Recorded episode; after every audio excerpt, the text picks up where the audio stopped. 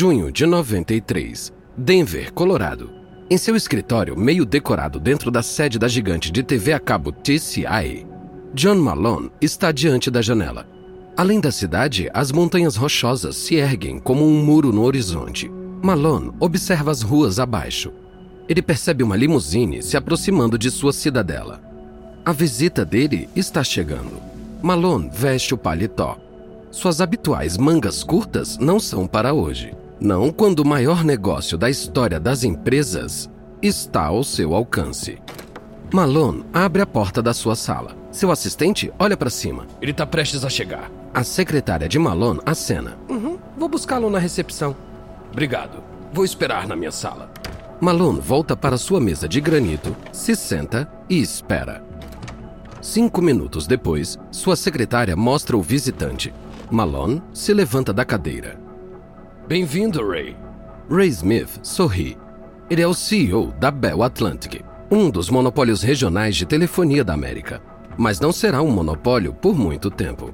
O governo federal está prestes a acabar com as leis que impedem as operadoras de TV a cabo de fornecer serviços telefônicos e impedem as empresas de telefonia de oferecer TV a cabo. Mas Malone não quer competir com as gigantes da telefonia. Ele quer se aliar a elas. Que bom que você veio, Ray. Tentei muito falar com as empresas telefônicas durante meses, tentando achar alguém que esteja interessado numa parceria estratégica. Vai por aí, John. Mas eu não quero uma joint venture. O que você quer? Comprar a TCI. É uma opção? Malone sorri. É exatamente o que ele quer. Sim, é uma opção. A meu ver, as indústrias de telefonia e de TV a cabo estão se convergindo. Logo, nós dois estaremos fornecendo dados para casas. O caminho de informação correrá através dos nossos cabos. Então, a fusão da Bell Atlantic com a TCI nos colocaria na vanguarda dessa mudança.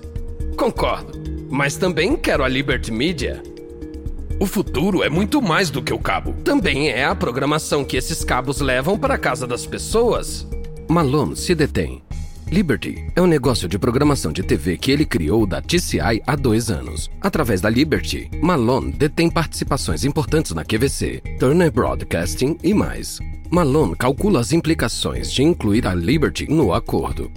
Isso traz mais observações federais pela fusão. Essa observação deixará a Liberty incapaz de fazer acordos até a fusão receber a aprovação dos reguladores. E esse atraso poderia sabotar o plano de Malone de usar as participações da Liberty na QVC ou na Turner Broadcasting para comprar a Paramount.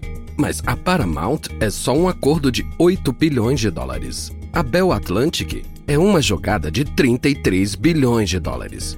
Malone olha para Smith. Ok, incluímos a Liberty. Vamos começar a conversar. A fusão do século começou. Mas até o acordo da Bell Atlantic estiver acertado, Malone vai proteger suas apostas. Então ele esconde os planos de seus parceiros da QVC, Barry Diller e Comcast. Ele quer que eles continuem achando que ele ainda está 100% comprometido em comprar a Paramount, caso a fusão da Bell Atlantic não der certo. Esse é o modus operandi de Malone. Ele aposta em todos os cavalos, em todos os lados. Transforma amigos e inimigos em peões, em um jogo que só ele entende. E assim, aconteça o que acontecer, Malone sempre ganha.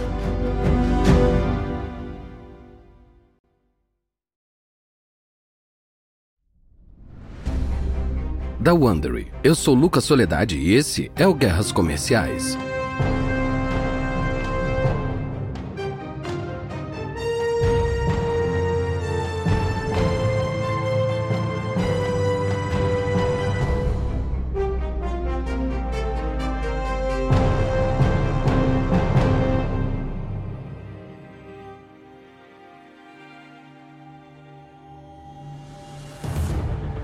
No último episódio, Barry Diller deixou a Paramount Pictures depois de entrar em confronto com seu chefe Martin Davis.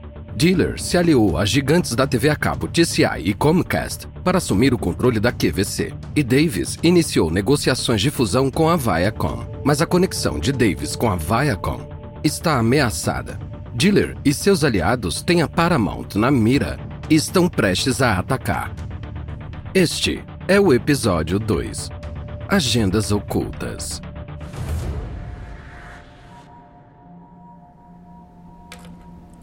Junho de 93, Hotel Bel Air, Los Angeles. Em uma suíte executiva com paredes de cor creme, o presidente da Paramount, Martin Davis, se senta à mesa rabiscando notas em um bloco amarelo antes de sua próxima reunião de negócios. Dois dias atrás, ele soube que seu inimigo, o diretor da QVC Barry Diller, está tramando uma aquisição hostil da Paramount. A princípio, a QVC não preocupa, é um canal de compras de televisão de bilhões de dólares. A Paramount é sete vezes maior. Mas Diller tem os gigantes da TV a cabo TCI e a Comcast apoiando-o. E isso é a real ameaça. O telefone preto na mesa de Davis toca. Davis para de escrever e atende. Alô? Uh, senhor Davis, como me pediu, tenho John Malone na linha. Estou passando. Davis aperta mais o telefone. A raiva dele dos planos da QVC ainda permanece. Mas ele quer estar no controle para confrontar o chefe da TCI. Malone fala na linha. Martin, olha, não posso falar muito. Saí de uma reunião para atender sua chamada. O que quer de mim? Que pare de usar Barry Diller para me pressionar. É, eu não entendo. É... Ah, me poupe disso. Você sabe exatamente do que eu tô falando. Você tá no conselho da QVC. Sei que a QVC tá deixando o dealer ir atrás da Paramount. Qual é sua jogada? Usar o seu fantoche dealer para me assustar e fazer um acordo com você? Não, não é isso que estou fazendo. E Barry não é meu fantoche. Barry a Comcast queriam uma aquisição hostil. Eu queria. Eu quero um acordo amigável com a Paramount. Espera que eu acredite nisso? Se isso é verdade, por que não bloqueou o plano deles? Meu acordo de parceria com Barry e a Comcast me obriga a votar com eles. Foi o que eu fiz. Mas eu e você estamos negociando há meses. Por que eu arriscaria todo esse progresso? Davis franze a testa. Ele e Malone estão negociando há meses, mas só porque Davis está enrolando Malone. Davis se pergunta se Malone finalmente percebeu a enganação. Talvez o Malone esteja agora virando a jogada de Davis contra ele mesmo. Davis aperta ainda mais o telefone. Ele achou que tinha Malone nas mãos. Agora, ele não tem tanta certeza. Inquieto, Davis volta à sua postura padrão. Se fazer durão. Olha, John, não tenho medo do dealer. A coisa do policial bom ou policial mau não vai funcionar comigo. Não vou ser intimidado a fazer um acordo com você. Querem que nossa negociação continue, então põe o dealer na coleira, entendeu? Mais de 3 mil quilômetros a leste do hotel de Davis em Los Angeles, Malone desliga o telefone. Ele faz uma pausa e calcula o que a reação de Davis à ameaça da QVC significa para os negócios em que está trabalhando.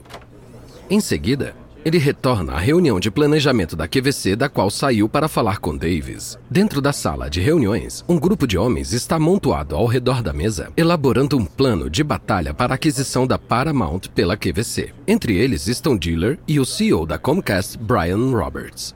Todos na sala param e olham para Malone. Diller quebra o silêncio. Como tá o Marty? Irritado.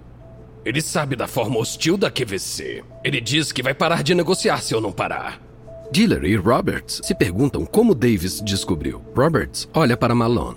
John, a QVC comprar a Paramount é um imperativo estratégico para a Comcast. Não vou cancelar isso só para você continuar a ser amigo do Davis e ter a Paramount para você. Malone acena. Eu sei, mas passei meses criando uma relação com Davis, você sabe disso. Diller balança a cabeça. É, como eu disse, John, Davis está desperdiçando o seu tempo. Ele nunca vai vender a Paramount. A aquisição hostil é a única forma. Você ainda tá com a gente? Malone para e pensa nas implicações de seu próximo passo. Ainda são ótimas. A Paramount é um conflito de interesses para mim. Então, tô saindo do conselho da QVC. Peter Barton vai me substituir. Diller relaxa. Barton dirige a Liberty Media, a empresa de programação de TV controlada por Malone. Malone só está se substituindo por alguém que vai cumprir as ordens dele. Diller assume que isso é apenas um golpe para ajudar Malone a reconstruir a confiança com Davis, mas ele está errado. Alguns dias depois, Peter Barton lança uma bomba. O império de Malone não vai bloquear a aquisição hostil da Paramount pela QVC. mas também não vai participar da aquisição. A jogada destrói os planos de Diller. A QVC precisa da ajuda financeira de Malone para comprar a Paramount. Diller achava que Malone o apoiava. Em vez disso, Malone o forçou a recuar antes mesmo de a batalha começar. Mas Diller ainda não está pronto para desistir. Ele ainda acredita que Davis nunca entregará a Paramount voluntariamente. Ele está convencido de que Malone acabará percebendo que falar com Davis é perda de tempo e concorda em ajudar Diller e a Comcast a tomar a Paramount pela força. Mas Diller interpretou tudo errado.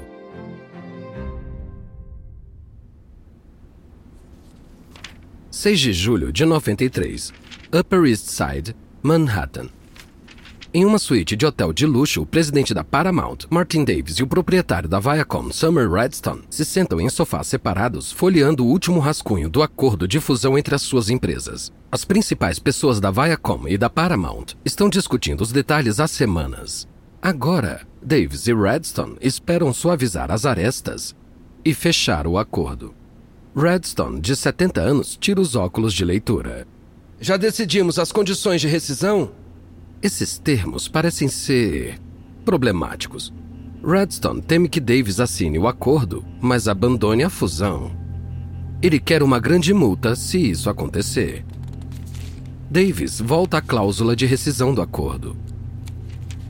Hum, me disseram que uma multa de 100 milhões de dólares é comum num negócio deste tamanho. Mas não está a opção de comprar 19% da Paramount se a fusão falhar. É razoável. É, eu discordo. Mas quero falar primeiro do preço. Redstone se senta. Preço? As ações da Paramount atualmente são negociadas por menos de 55 dólares. Estamos oferecendo 63 dólares e 50 centavos por ação. Isso valoriza a Paramount em 7,4 bilhões de dólares. É mais do que justo. Você está negociando como se estivesse comprando um multiplex em Peoria. Não mesmo. Seus acionistas receberão um prêmio de mais de 8 dólares por ação. A oportunidade de comprar um estúdio de Hollywood é rara. Você quer a Paramount? Aposte mais alto. O que você quer? Acho melhor o preço começar com 7. O queixo de Redstone cai. 7? Quer 70 dólares por ação? Isso mesmo. Redstone achou que de noite ia abrir um champanhe. Em vez disso, Davis colocou um acordo na frente dele apenas para arrebatá-lo. De novo. Redstone se levanta do sofá. Uh, Martin, esse preço é fantasioso. Tipo, sempre que temos um acordo, de repente não temos. Uh, faz sentido continuar essa negociação? Davis afunda no sofá, braços cruzados e pernas abertas. A não ser que me dê um preço começando com 7. Ai, chega. Eu fiz minha oferta. Aceitando ou não, essa negociação acabou. Davis não diz nada enquanto Redstone recolhe suas coisas. Ele quer um acordo, mas não a qualquer preço. Ele acredita que a Paramount vale mais do que a oferta da Viacom, bilhões a mais. Ele não vai ceder.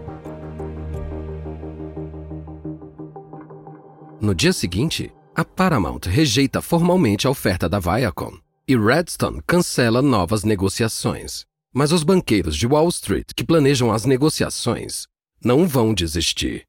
Eles vão ganhar dezenas de milhões se conseguirem a fusão e eles querem o pagamento deles.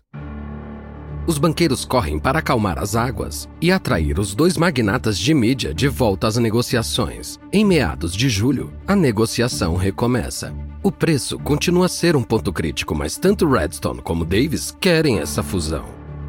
Redstone sabe que essa pode ser a única chance da Viacom de entrar em Hollywood. Davis acredita que os interesses da TV Viacom e o estúdio Paramount fariam uma combinação arrasadora mas ele também sabe que Diller e Malone rodeiam sua empresa como dois lobos famintos.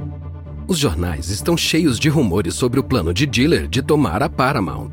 Esses rumores estão influenciando o preço das ações da QVC, e isso facilita para Diller conseguir os bilhões que ele precisa atacar. Davis sabe que não pode depender de Malone para controlar Diller. Malone pode mudar de ideia num instante. E se isso acontecer, Diller vai atacar.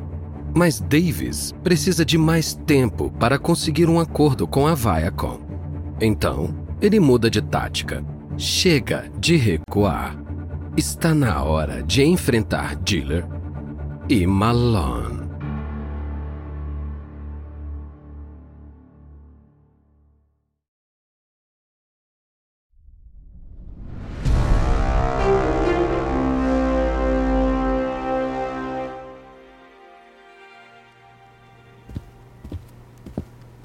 Julho de 93. Sede da Paramount, Manhattan. Barry Diller segue Martin Davis ao longo do corredor do andar executivo. Já se passaram nove anos desde que Diller deixou a Paramount e ele não pôs os pés nesse lugar. Mas tudo parece igual. O carpete continua sem graça e castanho e a maioria dos escritórios permanece vazia. Diller se sente tranquilizado pelas salas vazias. Essa é a confirmação de que Davis ainda não confia em ninguém. Davis leva Diller a uma escada em espiral para a sala de jantar privada. Diller sorri. A mesa octogonal instalada pelo assessor de Davis ainda está lá. Este lugar é uma cápsula do tempo. Uau!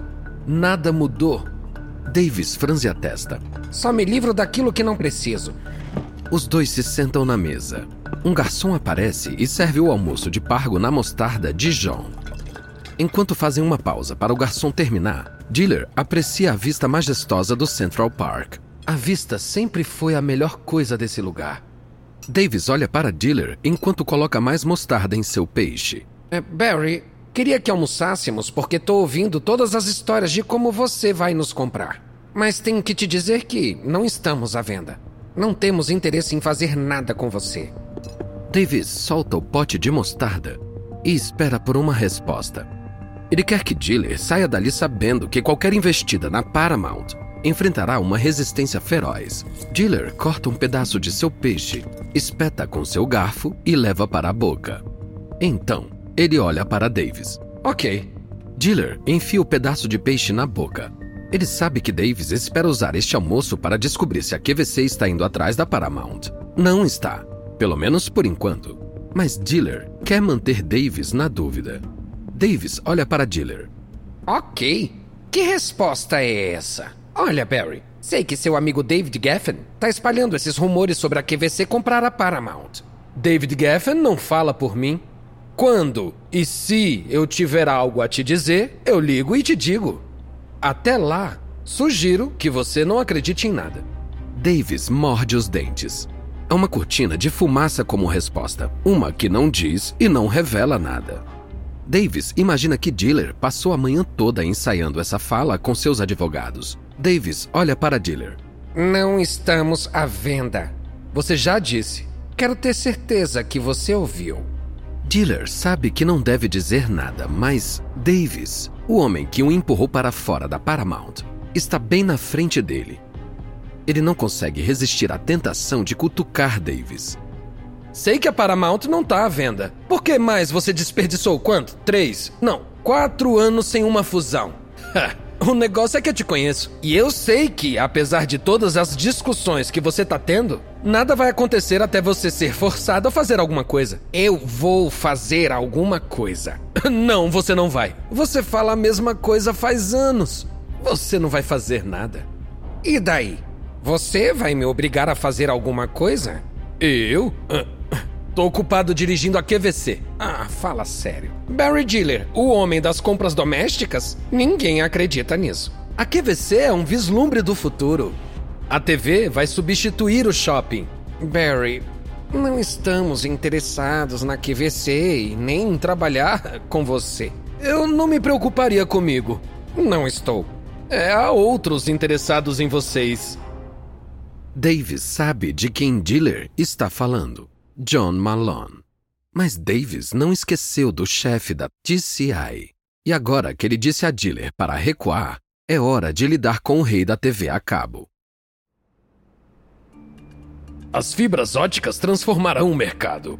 Agosto de 93, sede da Paramount. É, Martin Davis se senta em sua mesa, ouvindo o chefe da TCI, John Malone, falar sem parar. É como todas as reuniões que eles têm. Davis se pergunta se o plano de Malone é submetê-lo.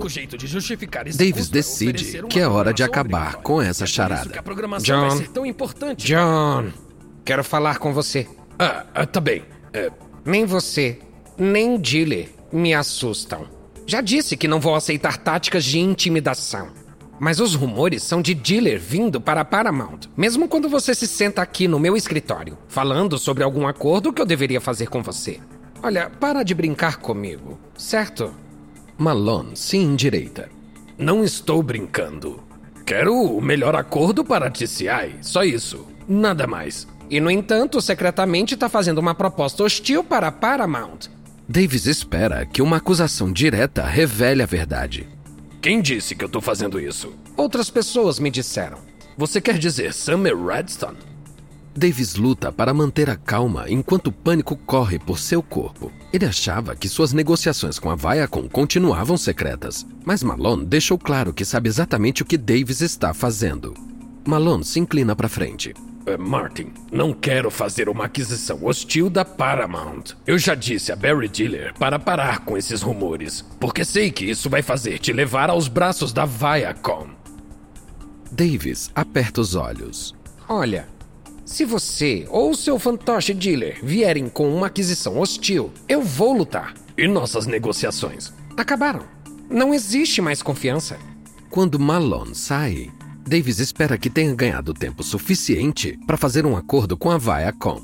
Mas o tempo pode não ser o problema, porque suas negociações com a Viacom estão prestes a desmoronar. Agosto de 93, Virgínia. Davis dá um zoom ao longo da estrada em seu Aston Martin verde esportivo. Ele está de férias e o estresse no trabalho desapareceu no espelho retrovisor há muito tempo. O que também é positivo, porque há dois dias as negociações entre a Viacom e a Paramount falharam de novo. E dessa vez, a separação parece permanente. A ruptura veio com a recusa de Davis em dar à Viacom o direito de comprar 19% da Paramount se a fusão não acontecer. Com isso, o dono da Viacom, Summer Redstone, parou de negociar. Davis está desapontado, mas está acostumado a seguir em frente. Ele viu tantas negociações de fusão desmoronarem nos últimos quatro anos que perdeu a conta. Ele pode muito bem relaxar e aproveitar a viagem. Ele pode se preocupar com o que vem a seguir quando voltar ao escritório. Mas, hoje em dia, é difícil escapar do escritório. O telefone do carro de Davis toca. Ele pega o telefone e atende a chamada. É Don Oresman, advogado-chefe da Paramount. Ei, Dom, finalmente tô indo visitar Monticello. Como está Montana? Cara, a fazenda é ótima. Meus netos adoram. Olha, tenho falado com Lazard Frere. Lazard Frere é o banco de investimento que tem assessorado a Paramount nas negociações com a Viacom. Deixa eu adivinhar, querem recomeçar as negociações. Naturalmente, mas eles dizem que a Viacom está se arrependendo de desistir e agora pode estar aberta a diminuir sua exigência por opções de ações. E quanto ao preço, 65 não dá, eu quero 70. Eles vão aumentar? Ah, eles não descartaram isso. Agora, se eles vão para 70, não sei. Davis pondera tudo por um momento. Tudo bem. Bom, digamos que estamos interessados. E aí? Eu poderia jogar um verde para Viacom e ver como eles respondem. Você acha que vai? Que vai o quê? Que vai rolar? Sinceramente, eh, acho que não. Acho que se era para esse acordo acontecer, já teria acontecido. É, concordo. Mas vamos ver se esse tá morto e enterrado antes de seguirmos em frente. Me mantenha informado. Davis deixa o telefone e acelera. Ele sabe que a Viacom é agora um tiro no escuro, mas ele ainda intui que é o acordo de fusão que ele está caçando há tempos. Mas ele também sabe que, se a Viacom sair da parada, a Paramount será uma presa fácil para Diller e Malone.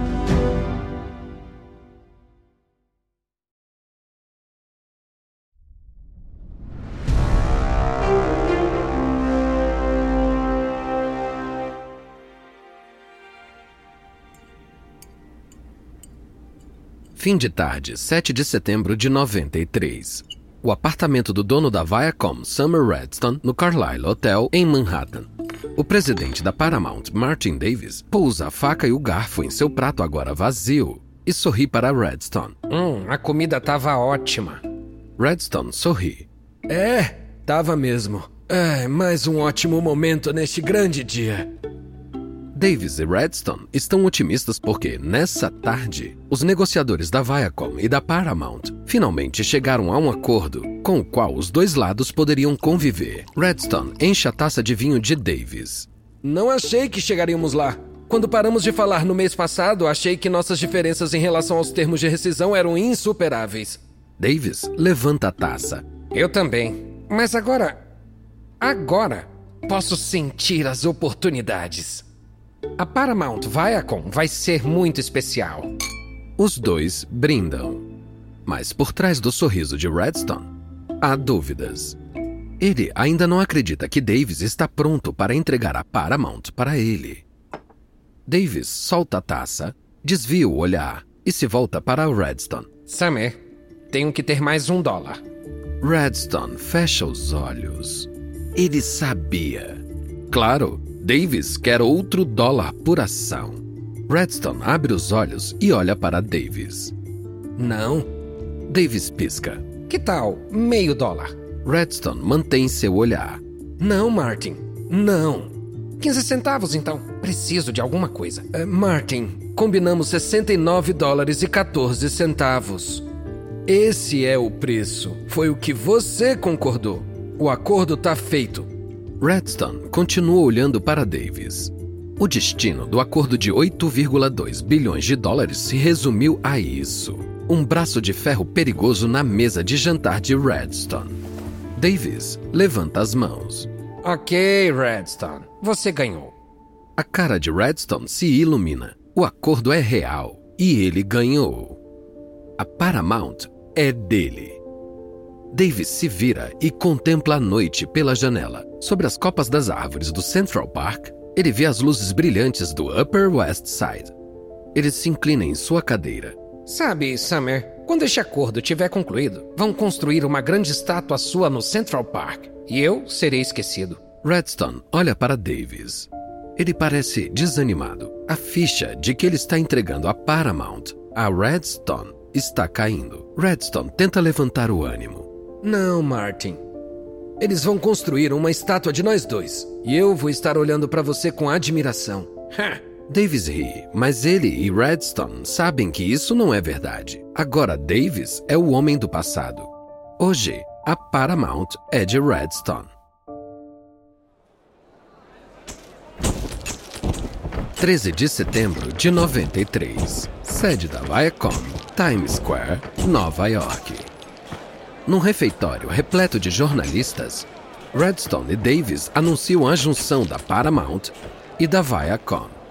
Enquanto jornalistas rabiscam notas e flashes iluminam, um Redstone jubiloso agarra o púlpito e fala efusivamente sobre a gigante da mídia de 18 bilhões de dólares que ele está prestes a criar. A Paramount Viacom será nada menos que a empresa de entretenimento mais poderosa do mundo. Estamos no início de uma revolução tecnológica global no entretenimento. E o que separará os vencedores dos vencidos nessa revolução é a capacidade de produzir conteúdo que a estrada da informação exige. Davis acena concordando. Ele está ao lado de Redstone, mas parece uma peça de substituição. Redstone continua. A nossa oferta aos acionistas da Paramount vale 69 dólares e 14 centavos por ação. 9 dólares e 10 centavos em dinheiro, o restante em ações da Viacom, principalmente as sem direito a voto. Um jornalista levanta a mão. Uh, senhor Redstone, o senhor detém pessoalmente 70% das ações com direito a voto da Paramount Viacom. Por que os acionistas da Paramount querem lhe entregar o controle que eles têm atualmente? O valor adicional que essa fusão proporcionará aos acionistas é mais importante do que o controle. Essa fusão não é um mais um igual a dois. São quatro, cinco, até seis. E de onde virá esse valor extra? Nossa programação, distribuição e tecnologia incomparáveis. Teremos estúdios de cinema e TV, emissoras de TV a cabo mundiais, incluindo a MTV, a principal editora de livros da América, Simon Schuster, e o time de basquete New York Knicks. As sinergias e oportunidades de promoção são vastas.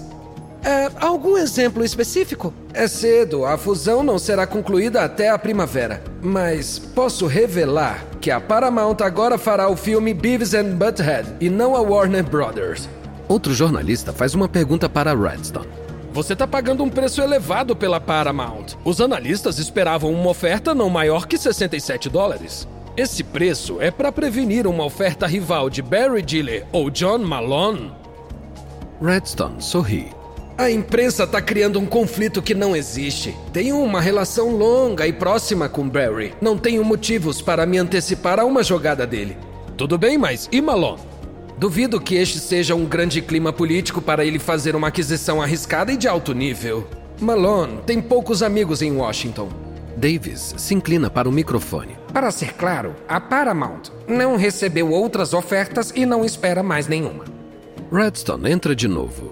Essa fusão é o destino. Este casamento nunca será desfeito.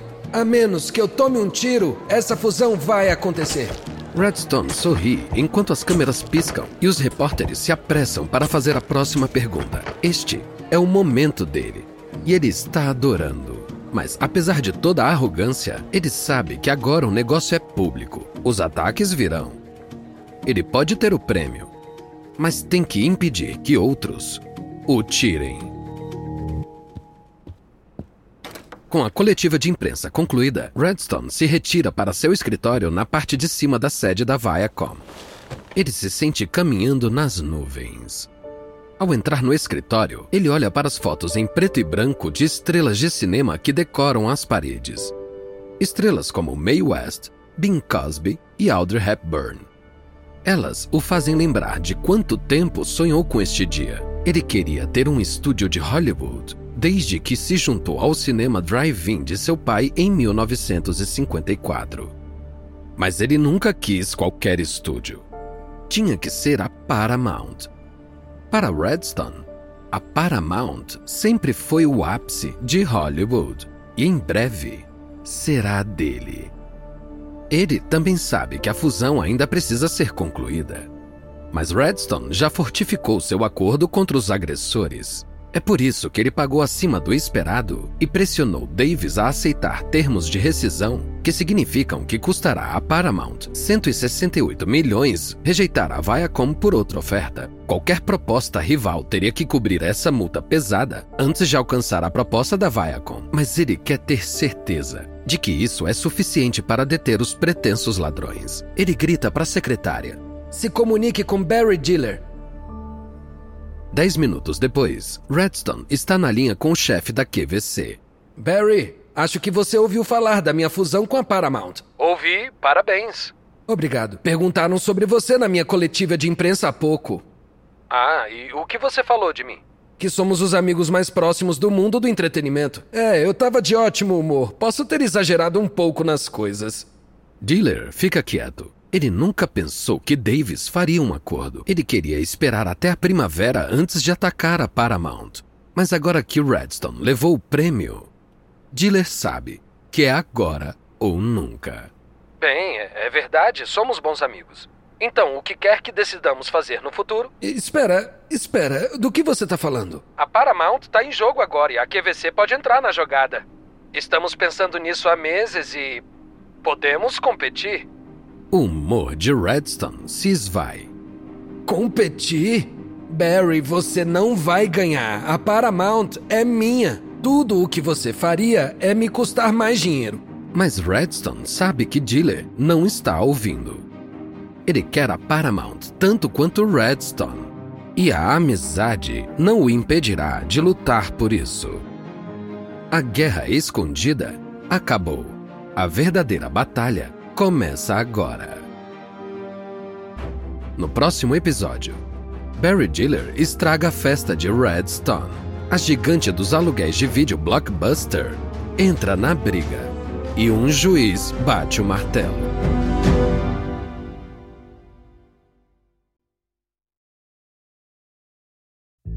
Da Wondery. Este é o episódio 2 de A Batalha pela Paramount de Guerras Comerciais. Uma observação rápida sobre as recriações que você escutou. Na maioria dos casos, não sabemos exatamente o que foi dito. Essas cenas são dramatizações, mas elas são baseadas em pesquisas históricas. Se você quiser ler mais sobre a luta pela Paramount, recomendamos o artigo da Vanity Fair, O Cerco da Paramount, de Brian Burrow, e a biografia de Summer Redstone, Paixão de Vencer. Eu sou Lucas Soledade. Tristan Donovan escreveu essa história, com a participação de Art Butler. Karen Lowe é nossa produtora e editora sênior. Editado e produzido por Emily Frost. Design de som por Kelly Randall. Nosso produtor é Dave Schilling. Nossos gerentes de produção são Tom Jatai Ben e Matt Grant. Nossos produtores executivos são Jenny Lauer Beckman e Marshall Lewy para o Wondering.